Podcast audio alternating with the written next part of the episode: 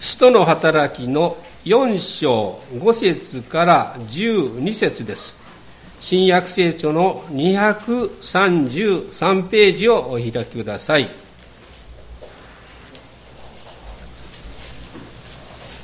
それではお読みいたします。使徒の働き4章5節。翌日民の指導者長老学者たちはエルサレムに集まった。大祭司アシナスカヤパヨハネアレキサンデル。その他大祭司の一族も皆出席した。彼らは人たちを真ん中に立たせてあなた方は何の権威によってまた誰の名によってこんなことをしたのか。と尋問しだした。その時ペテロは精霊に満たされて彼らに言った。民の指導者たち並びに長老の方々。私たちが今日取り調べているのが病人に行った良い技についてでありその人が何によって癒されたとかということのためであるなら、皆さんもまたイスラエルのすべての人々もよく知ってください。この人が治ってあなた方の前に立っているのは、あなた方が十字架につけ、神が死者の中からよみがえらされていたナザレ人、ナザレ人、イエス・キリストの皆によるのである。あなた方家を建てる者たちに捨てられた石が礎の石となったというのはこの力のことでこの方のことである。この方以外には誰によっても救いはありません。天の下でこの皆の他に私たちが救われるべき名は人に与えられていないからです、えー、それでは聖歌隊の賛美420番に続いて内田牧師より「信仰は長寿なり」と題して説教していただきます。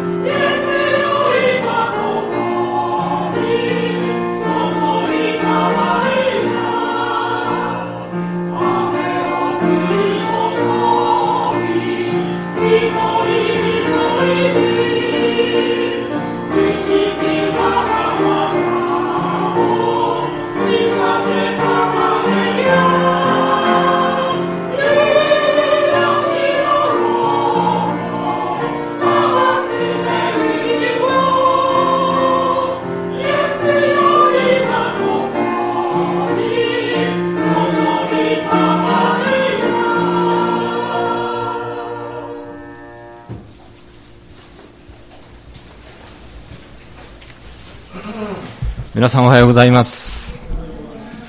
暑い日が続いておりますが、今、涼しい賛美をいただき、ほっとしているところであります。本当に神様の恵みの中に今日もこうして礼拝へと導かれたことを感謝しております。今日も御言葉をいただきたいと思います。一言お祈りをして今日の御言葉を開かせていただきます。人はパンのみに生きるにあらず、神の口から出る一つ一つの言葉による。恵み深い天の父なる神様、こうして7月も第一誠実を迎え、あなたがまたこれからの日々を支え導いてくださらんことを私たちも信じて委ねています。これまでの歩みの中であなたが多くの恵みとまた祝福を与え、そして支えられてきましたことをもう一度覚えつつ、また新しい月も日々あなたと共に歩ませていただきたく願っております。主ご自身が私たちを捉えて、また私たちを導いてくださるそのご愛と、またご自愛と、憐れみを覚えつつ、またあなたの見前にひれ伏して、そしてあなたをこよなく愛し、またお慕い申し上げて、これからも歩ませていただきたく願っております。日々十字架を忘れやすいものでありますけれども、もう一度、この生産の時を通して、あなたがどれほど苦しみを受けられ、そして肉を裂き、血を流してまで私たちをあがない、そして神のことをしてくださったことを、もう一度心から覚えて、見舞いに悔い改め、また、あなたのことしてふさわしく歩めるように、どうぞお導きくださるようお願いをいたします。こうして礼拝に集うことができたことをありがとうございます。決して私たちの捧げる礼拝が形式的なものとなりませんように、私たちが恵みを求め、またここに今生きておられる主がおられるということ、そのことを覚えて、私たちがあなたを求めて、そして捧げる礼拝を持つことができるように、そして用意されているこのプログラムの一つ一つ、心を込めてあなたにお捧げいたします。生産式も、毎月の第一日曜日があるから生産をするのではなく、私たちをあがない取ってくださったこのお方に感謝を捧げ、またこの恵みを私たちが共に味わいつつ、そして教会の一致と、またさらなる宣教の働きに向かうための、その生産式であることを、どうぞ私たちもう一度覚えて、そして恵み豊かな式典となることができますよう、今からどうぞお導きください。その前に必要な御言葉も備えられていますから、神様どうぞ、神の語られるそのお言葉に耳を傾けていくことができますよう助けてください。語る者は小さく乏しいものでありますけれども、御言葉が神の言葉、そして神ご自身でありますから、御言葉の前にひれ伏して、えー、あなたの今お声を聞かせてください。しもべは聞きます。主よ、あなたがお語りください。お委ねし主キリストの皆によってお祈りいたします。アーメン。今私たちはこの情報源の主流というのがテレビになってきていますね。ですけれども、そのテレビが普及、今ほど普及する前は、このラジオが主流であったんですね。まあ、そういう世代を生きておられた方ならわかると思うんですが、でも、そういう時もラジオで結構楽しめたし、またそのラジオからいろんなものを養いを受けた。決して不自由だとは思わなかったし、今思うと懐かしいなというそういう気もいたします。それはその見るということよりもその聞くということに重きがあったわけですね。またそういうそうせざるを得ない時代であったということも言えますが見るよりも聞くというそういうことがあった。私自身の小さな体験ですけれどもま進学校で3年間過ごしましたそこでは全くそのテレビのない世界ですね。えー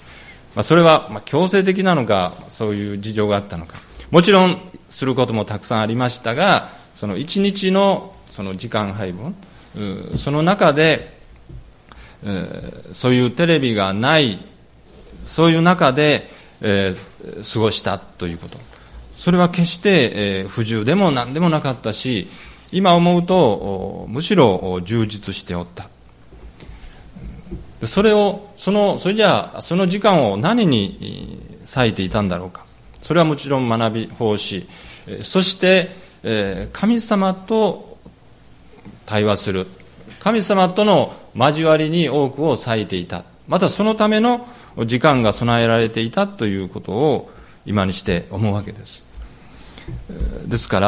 ら、私たちのもう一度、この日々の生活の中で、この聞くということ、ラジオだけではないんですが、神様との交わりの中で、神に聞く、あるいは私たちが神様に問いかけながら、そして神様のお答えを聞いていくという、そういうことが自分の日々の生活の中でどのようになっているだろうか。もしそういうものが自分の中に今少し壊れかけているとするならばそれを繕ってもう一度そういうところに私たちが戻るべきであろうと今日の御言葉にもそのようなことが示されているわけです。この教会の図書の中にこういう本がありました。まさにこの御言葉に聞くということですね。まあ、漢字もこの耳辺のこれが当てられているということは本当にこのふさわしいことだな。御言葉、神様のお声をじっと聞くという、そういう静まりの時。それが私たちにとって非常に大事であるということ。この御言葉に聞くという本の最初のページにこのように書いています。クリスチャン生活の豊かさは何によって決まるのでしょうかはっきり言ってそれはその人の毎日の devotion の持ち方によるのではないかと私は思っています。まあ、 devotion というのは神様との交わりの時、あるいはお祈り、黙想の時、まあ、そういうのを含めて、 devotion というんですが、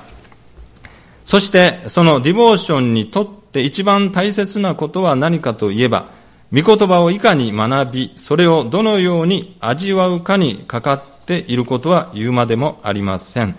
クリスチャンが聖書を毎日読むのは当然です。しかし、ただ読みさえすれば良いと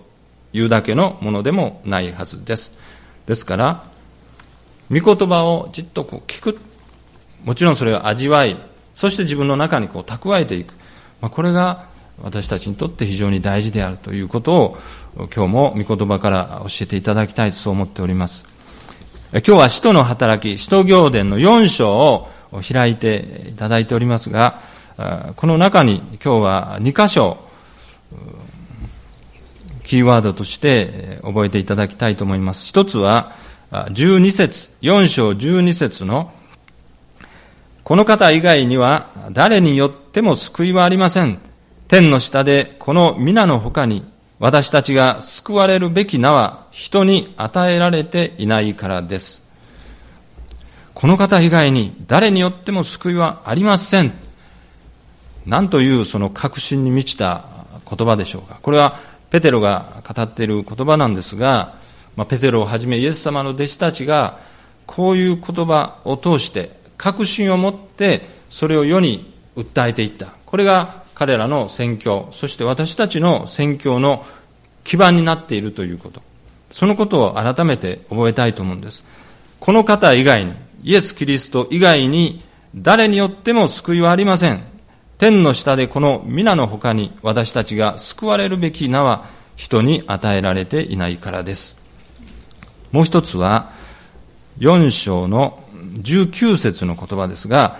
ペテロとヨハネは彼らに答えていった。神に聞き従うより、あなた方に聞き従う方が、神の前に正しいかどうか判断してください。まあ、これは逆でもいいですね。あなた方、まあ、ここでは宗教指導者たち、あなた方、あるいは人間全体と言ってもいいと思いますが、あなた方に聞き従うよりも、神神に従うこと、それはどちらが神の前に正しいでしょうか？そういうことを今日私たちに問い直されているという気がいたします。実は、はじめ私は使徒の働きの3章を準備していたんですけれども、そして先週の、うん、案内にも、7月3日は、美しの門の奇跡を語るというふうにしておったんですが、どこでどうなったのか、使徒の働き4章、信仰は長寿なりと、うんこれも主の導きかなと、そのようにこう今は思わされています。えー、彼らが宣教の働きに出た最初の時に、えー、美しの門というところに、えー、ある足が立ったない、えー、そういう人がこう置かれていたという記事が出ています。そして、えー、ペテロとヨハネがその男の人を見て、え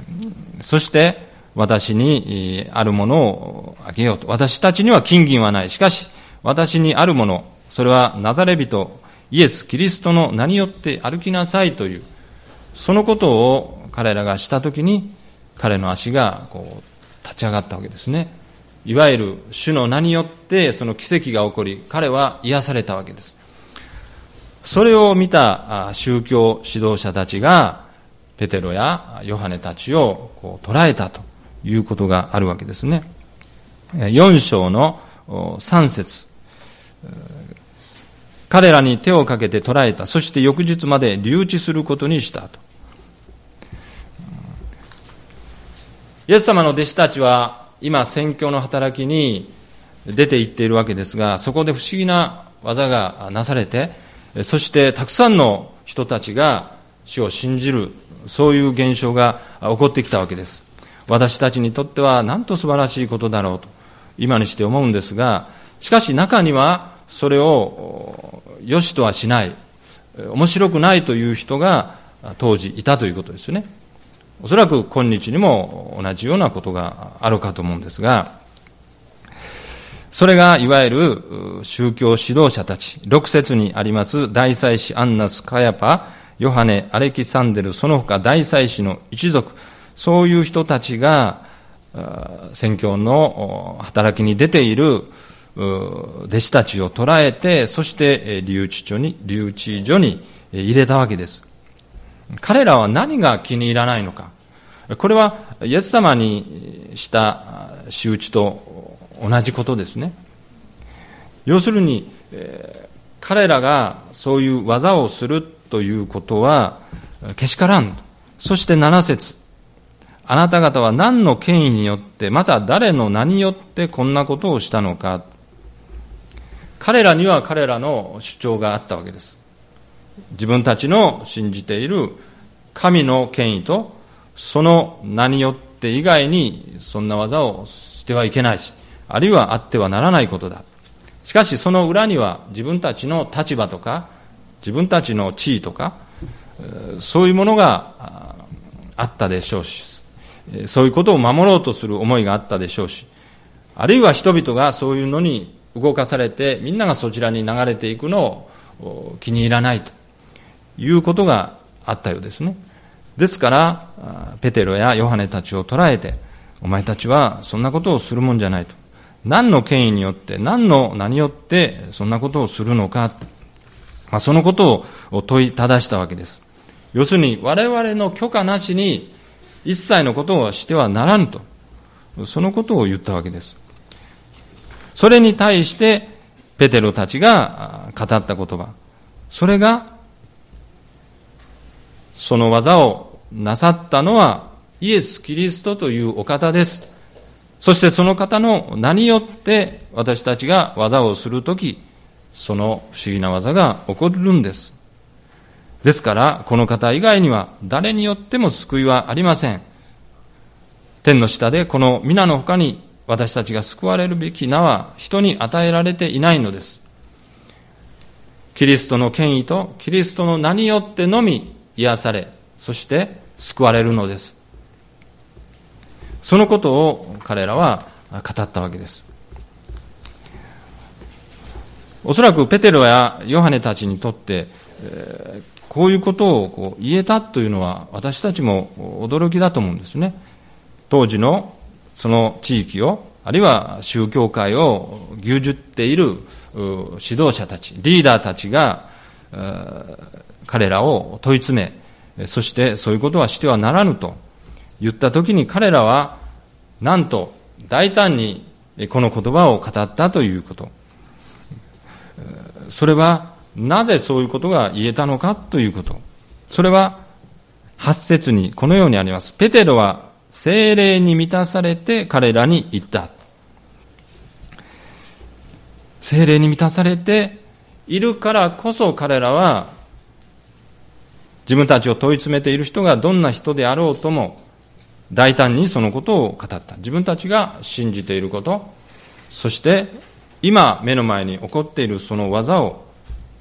ストレートにこう語ることができたということですね。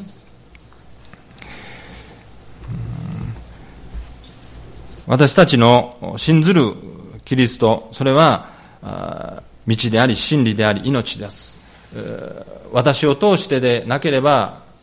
父のもとに行くことはできない。あの言葉をキリストご自身が言ったわけですね。私は道、真理、命。私を通してでなければ、私以外のものでは、決して父の身元、天国に行くことはできないのです。まあ、それをそのまま弟子たちも信じ、そしてそのお言葉に従って、この方以外に、この方の権威とこの方の名以外に救いはないのです。その確信を持って彼らは、それを言うことができたわけです。しかし、ペテロやヨハネはこの時どんな思いでそれを言ったのか。あるいは私たちにもしそういう同じような状況が起こった時に、えー、そういう人たちを前にしてはっきりと確信を持ってこの方以外に救いはないのですこのお方の名によって以外は救われないのですと言えるだろうかそう思うわけです私たちがそういう立場に立った時に私たちはまず一つ精霊に満たされなければおそらく言えないでしょうしあるいは祈りを持っていなければ、なかなかそういうことは言えないと思うんですね。なぜかと言いますと、この21節、彼らは脅した上でとありますよね。脅しとか、あるいは彼らのそういう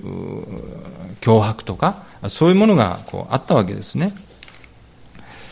ですから私たちがこの確信を持つということ、それはなかなか難しいことであります。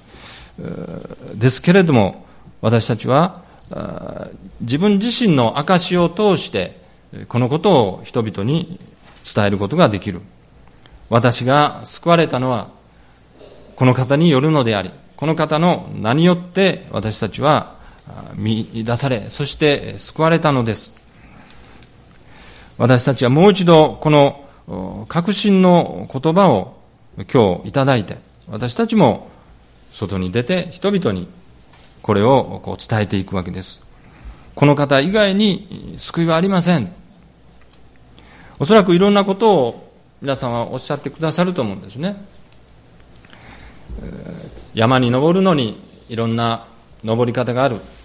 私たちもその天国とかいろいろそういうそれが神様というものであるならば、そこに行き着く道は人それぞれいろんな方法があってもいいんじゃないですか。そうおっしゃってくださる方々もいます。私たちはただただ聖書を信ずる者として、私たちは今日この4章の12節のこの言葉、これをただひたすら信じて、この方以外に、イエス・キリスト以外に、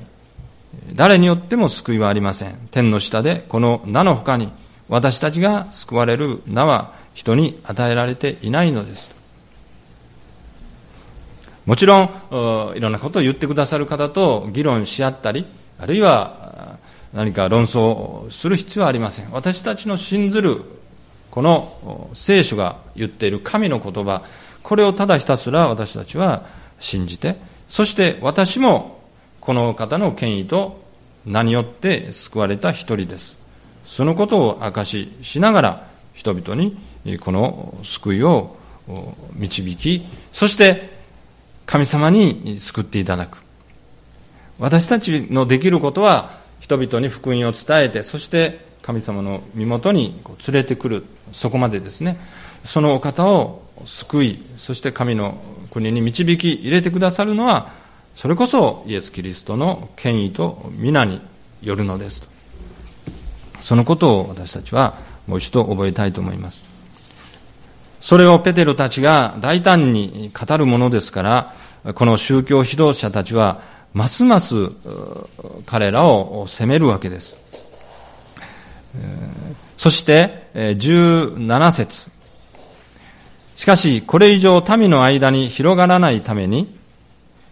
今後誰にもこの名によって語ってはならないと彼らを厳しく戒めよう。18節彼らを呼んで一切イエスの名によって語ったり教えたりしてはならないと命じた。まあ、ここに、えー、宗教指導者たちが彼らに一つの命令を与えたわけです。一切イエスの名によって語ったり教えたりしてはならない。片やペテロたちはイエス様の弟子として、この方以外に誰によっても救いはありません。要するにイエスの名によって語ったり教えたりするわけです。まあ、ここに二つの命令があるわけです。イエスの名によって語ってはならない。イエスの名によって語ります。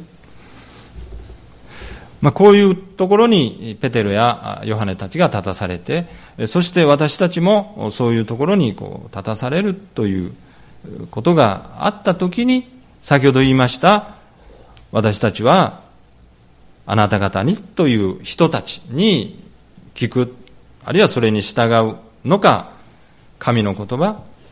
聖書の言うお言葉に聞き従うのか。それを判断しそして決めなければならない。そういうことが起こってくるわけです。もしそういうものがないとするならばあるいは今までなかったとするならばそれはそれで幸いでしょうし今後おそらくそういうことが起こってくるでしょう。信仰に入れば入るほど聖書に従おうとすればするほどそういうことがこれから起こってくるわけです。その時に人の声に聞き従うのか神の声に聞き従うのか。どちらが神の前に正しいかどうか判断しそして結論を出し行動を起こす、まあ、今日私たちはこのことを問われていますしまたそのことをしっかりと自分の中で整理してそしてここからそれぞれに使わされていきたいと思うんです要するに彼らは、先ほども言いましたように、21節彼らは2人をさらに脅した上でとありますね。脅した上で。あるいは29節主よ、今彼らの脅かしをご覧になりと。要するに、宗教指導者たちはペテロたちに脅しをかけて、自分たちの命ずることに従わせようとしたわけです。イエスの名によって語ったり教えたりしてはいけないぞ。そうするとまたお前たちを捕らえるぞ。あるいは責めをするぞ。そういう脅しをかけて自分たちの命令に従おうとさせる。しかし、方や神の命令はイエス・キリストの権威と名によって福音を伝え、そしてそのお方が救いをなしてくださるんだという神の声を聞き従うということですね。私たちの中で、クリスチャンホームでない家庭に生まれ育った方、その方がある時にこの信仰を持たれたという経験をされている方がおられると思うんですね。で、その方があお家の中で私は主イエスキリストを信じて、この方を自分の神とし、もちろん三位一体の神、このお方を自分の神としてこれから信じて、この信仰生活をしていきます。まあ、お家の方に告白する、しない、あるいはそれが自然な形で、そういうことがお家の中で伝わるわけですね。聞かれたら、はい、そうですと答えるわけですが、お家の方は、それはならぬと。どうしてそういうことになったのか。うちにはうちのそういう先祖代々の祀っている神々もあるし、仏様もあるし、えー、このうちにはこのうちの信仰というようなものがあると。その家族、みんながそれに今までしてきた。なのにお前だけがどうしてそういう違った信仰持ってしまったのか。ああ、嘆かわしやと。そんなことするならもう、お前はこの家族からあもう縁を切ってもらおうかというような厳しい言葉をかける家族もあるわけです。まあ、それは私の家族のことですが、そういうことがあるわけですね。いわゆるその脅しをして、そして何とか信じたその神をもう一度捨てさせて、そして自分たちの思う、そのことにもう一度聞き直すように、そういうふうにこう迫ってくるわけですね。その時に、えー、私たちはどうするのか。神に聞き従うよりも、その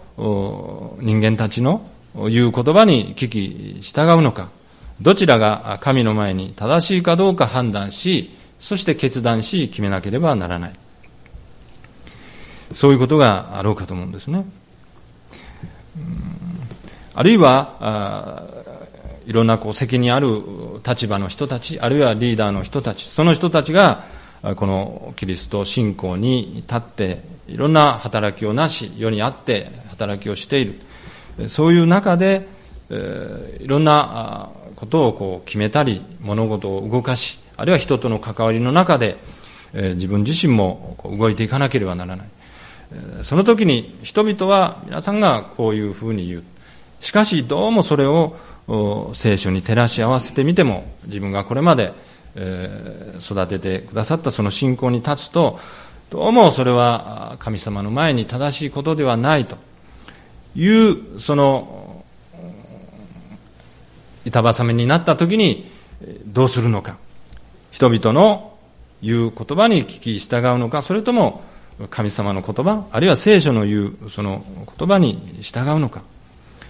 え、ましてや仲違いをしたりそこそこで亀裂が入って、え、プロジェクトがダメになってもいけないと。もう大変なそういうところにこう立たされることがあるわけですね。しかし私たちはどんなことがあっても神に聞き従う。御言葉に聞き、そして従うという、ま、これを私たちはさせていただくわけです。そこで私たちに必要なのは、やはり精霊に満たされるということ。そしてパウロがここで言っております。29節主よ、今彼らの脅かしをご覧になり、私のしもべたちに御言葉を大胆に語らせてください。ですから、脅かしがある、あるいは時には甘い言葉で誘惑してくる、まあ、そんな時にも、主よとも祈らざるを得ないわけです。そして、大胆に、この神様の御言葉を信じて、それに聞き従えるように助けてください。もしこれを言ったら、これがああなって、どうなって、ああなって、ああ大変なことになるかもしれない。もうそんなことはもう委ねて、とにかく神様がこう言っておられるなら、私はそれに従いますという、本当に厳しい状況でもありますけれども、それをさせていただかなければならない。例えば、100人の中で99人が自分たちはこうだ。しかし、私一人、自分一人がいや、それはわかるけど、どうも聖書が言うのとは少し違う。少しどころか大変違う。聖書はこうこうこう言っていると。もうこれは間違いない。それこそ確信があるわけですね。聖書はこう言っている。別に99対1で対立する必要はないんですが、その時にその99人の人たちの前で、私は聖書がこう書いてありますから、私はそのご意見には反対です。あるいは、聖書がこう言っていますから、聖書にはこう書かれていますから、それではなくこちらの方をどうか私の意見として申し述べさせてもらいますという、それがこの神に聞き従うということですね。私たちはどうしてもそういう時、この99人、体制型のその言うことに流されやすいし、あるいはそのことの方が楽ですし、自分が合わせさえすれば、それで何の波風も立たないし、その方がまあ無難であろうということを選び取るならば、私たちは神の言葉に聞き従うという信仰に立っていないということ。信仰とは本当にそういう中で私たちが試されますし、また、私たちが、それは日ごとの、それこそディボーションの中で何をしているのか、本当に神に聞き、従うということを日々なし、またそれが自分の中にもう体質として染み込んでいるならば、どんな時にもそのことをさせていただく。それが脅しであろうと、あるいは甘い誘惑で、えー、私たちを虜にしようとしておったとしてもそれを退けて、そしてただただ聖書にはこうあります。あるいは神様はこのように言っておられます。あるいはイエス様の言葉の中にこのように言われています。ですから私はその神の言葉に聞き、そして従います。それがまさに私たちの信仰である。ペテロやヨハネたちもそれをしたわけです。そのことを通して何が起こったのか。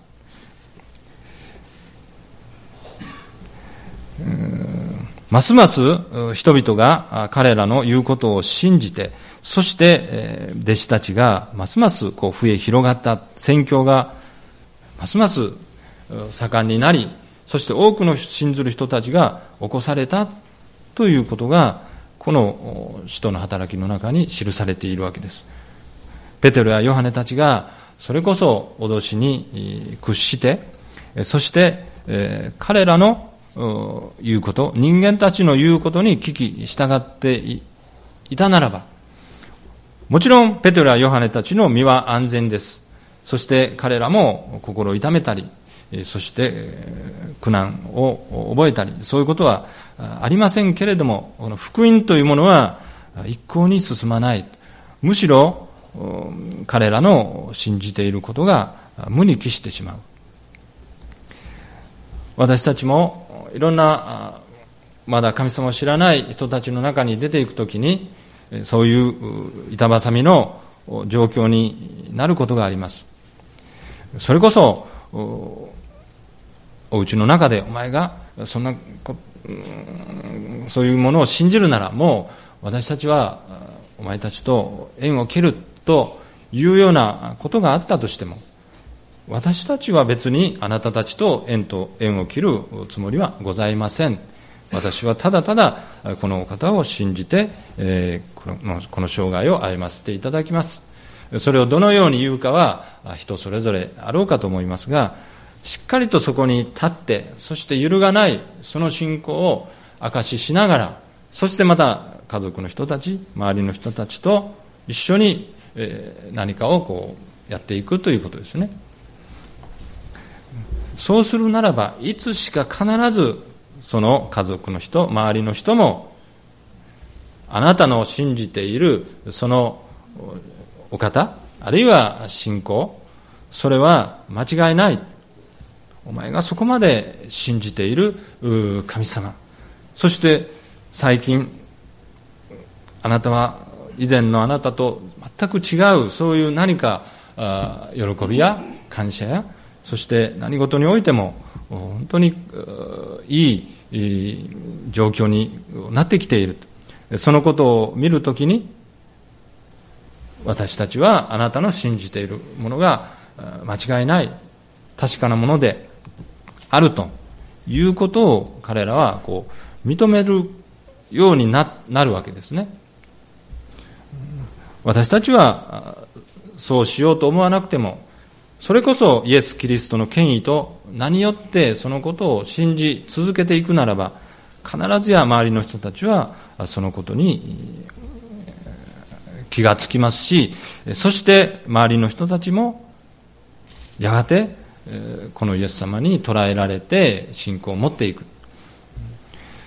ですから私たちが神に聞き従い、そしてこのイエス・キリスト以外に救いはないのだというその確信を持っていさえすれば、私たちにとっては本当に不思議な技、こんなことが起こるのかと思うような祝福されたそういう技が次から次と起こされていく。そういう証もいくつも聞きました。そして私たちのこれから使わされている、いく、そのところどころでも、これから起こるだろう。そう信じています。ですから、今日私たちは二つのこと。このお方以外に誰によっても救いはない。このイエス・キリストの権威と何よって以外に救われるべき名はないのだ。そしてもう一つは、私たちは人間の言葉、私たちの周りの人たちが言う、その言葉、それが甘い言葉、脅してあっても、それに聞き従うよりは、神に聞き従う。そのことをもう一度覚えて、どちらが神の前に正しいのかどうか、そのことのみを祈りつつ判断し、そして行動を起こすという、そのことをさせていただきたく願っています。お祈りをして生産式に入らせていただきます。神に聞き従うより、あなた方に聞き従う方が、神の前に正しいかどうか判断してください。天の神様、もちろん私たちは神に聞き従う方を取ります。どんな状況に置かれても、私たちは神の御言葉を聞き、またそれを信じて従っていきます。そのような確固たる信仰を今日もう一度与えられ、またそれぞれにお使わしくださいますように、使わされるそのところに、神様の御業と祝福が表されますように、信じ委ねて、主キリストの皆によってお祈りいたします。アーメン。それでは、